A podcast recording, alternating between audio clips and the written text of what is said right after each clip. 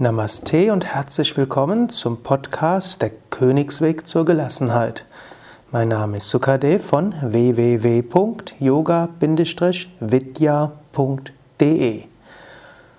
Achter Teil dieser Podcast-Serie Die vier Eigenschaften eines Suchenden, Sadhana Chatushtaya. Das letzte Mal hatte ich einiges erzählt über Shatsampat, Shatsampat, auch Sadhana Shatakam oder auch Sama Shatakam, die sechs edlen Tugenden der Gelassenheit und die sechs Schritte zur Gelassenheit. Die sechs Schritte zur Gelassenheit gehören zu den vier Eigenschaften eines Schülers, Sadhana Chatushtaya, die Shankaracharya, der große Vedanta-Meister um 800 nach Christus, erwähnt. Die vier Eigenschaften sind Viveka, Unterscheidungskraft, Vairagya, nicht anhaften, loslassen, Shatsampat, die sechs edlen Tugenden der, der Gleichmut und der Gelassenheit und Mumukshutva, intensives Verlangen nach der Wahrheit. Es ist klar, wenn man diese Eigenschaften in sich entwickelt hat, dann hat man natürlich auch Gelassenheit. Gut, Gelassenheit gehört selbst dazu. Viveka ist die Unterscheidungskraft. Und Shankaracharya unterscheidet verschiedene Unterscheidungen, nämlich Atma, Anatma, Viveka die Unterscheidung zwischen dem Wirklichen und dem Unwirklichen. Was heißt, nein, Atma, Anatma, Viveka ist die Unterscheidung zwischen dem Selbst und dem Nicht-Selbst. Selbst, wer bin ich? Und nicht selbst, wer bin ich nicht? Diese Frage ist etwas, was ich später, wenn ich über Jnana Yoga spreche, noch mehr untersuchen werde.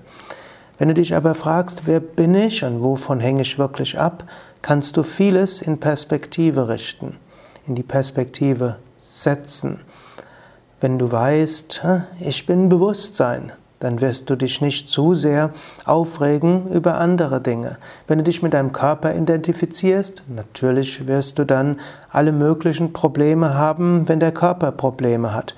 Wenn du aber weißt, ich bin nicht der Körper, ich bin unsterbliches, unendliches Bewusstsein, dann wirst du dich weder zu sehr darüber aufregen, wenn etwas mit dem Körper passiert, mit der Psyche passiert. Das zweite ist Ananda und Dukkha Viveka oder auch Ananda Sukha Viveka, die Unterscheidung zwischen wahrer Freude und Leiden oder wahrer Freude und Vergnügen. Vergnügen kommt und Vergnügen geht, aber tief im Inneren Ananda bleibt. Dritte Viveka, Sat Asat Viveka, die Unterscheidung zwischen dem Wirklichen und dem Unwirklichen. Das ist eine längere Unterscheidung, die ich auch im Kapitel Jnana Yoga etwas genauer behandeln werde. Wenn, man, wenn du überlegst, was ist wirklich wirklich und was ist äh, nur Schein, dann wirst du dich über das, was Schein ist, weniger aufregen.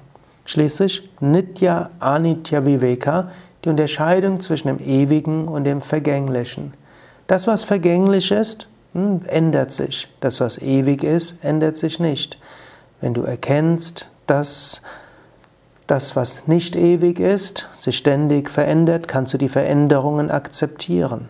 Viele Menschen regen sich auf über Dinge, wenn etwas, das da war, plötzlich verschwindet. Nitya Anitya Viveka ist ja etwas ganz Entscheidendes. Zu erkennen, Dinge kommen, Dinge gehen. Daraus resultiert letztlich Vairagya. Vairagya heißt nicht anhaften, loslassen, Verhaftungslosigkeit, Entsagen. Vairagya heißt auch nicht wünschen. Indem du die Dinge so annimmst, wie sie kommen, kannst du gelassen sein. Indem du siehst, dass du von deinen Wünschen loslassen kannst, kannst du alles akzeptieren. Indem du erkennst, dass die Dinge vergänglich sind, kannst du gelassen bleiben, wenn du merkst, sie sind tatsächlich vergänglich. So ist Vairagya eine zweite wichtige Eigenschaft. Über Shatsampat, die sechs edlen Tugenden, hatte ich beim letzten Podcast gesprochen. Der vierte ist Mumukshutva, intensives Verlangen nach der Wahrheit die tiefe Überzeugung, dass es eine höhere Wirklichkeit gibt und dass diese höhere Wirklichkeit auch erfahrbar ist und der Wunsch, diese auch tatsächlich zu erfahren. Mumukshutva setzt alles andere in Perspektive. Wenn du den tiefen Wunsch hast, ja, ich will das Höchste erfahren, nimmst du vieles andere in Kauf und vieles andere spielt nicht die ganz große Rolle. Es ist so ähnlich, angenommen, du willst wirklich einen Berg besteigen, dann stört es dich jetzt nicht so, wenn Bäume auf dem Weg mal vorübergehen, nicht ganz so schön sind. Dich stört es nicht so, dass vielleicht es mal ein bisschen riecht. Dich stört es nicht so, dass vieles andere auf dem Weg nicht so gut ist. Wenn ein tiefer Wunsch ist, auf den Berg zu kommen und wenn du weißt, oben auf dem Berg zu sein, dann wird es wirklich schön, dann nimmst du vieles andere in Kauf und es stört dich nicht so sehr.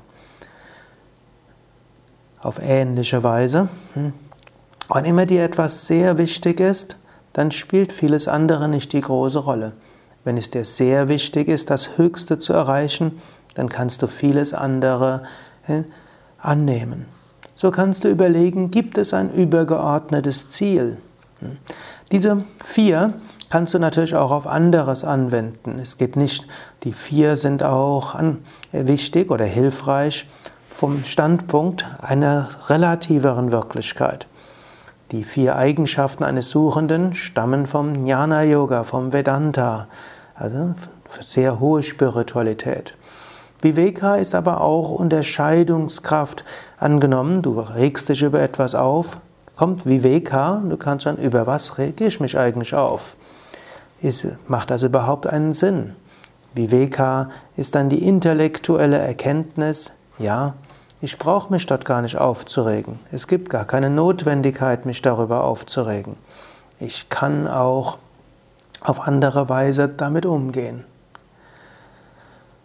Vairagya heißt dann auch loslassen. Angenommen, du stellst fest, du hast dich über etwas aufgeregt und es ist gar nicht so wichtig, dann kannst du es loslassen.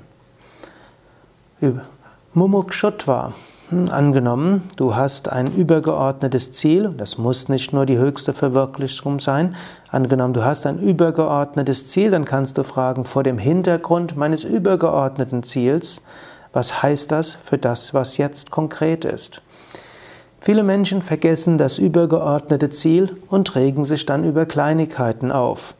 Indem du aber ein übergeordnetes Ziel erkennst, weißt du, dass du auf einiges auf dem Weg dorthin verzichten kannst und dass du auch mit deinen Mitmenschen zum Wohl des übergeordneten Zieles freundlich umgehen kannst. Das war's für heute. Beim nächsten Mal mehr. Dort werde ich insbesondere sprechen über Gelassenheit durch spirituelle Lebenseinstellung.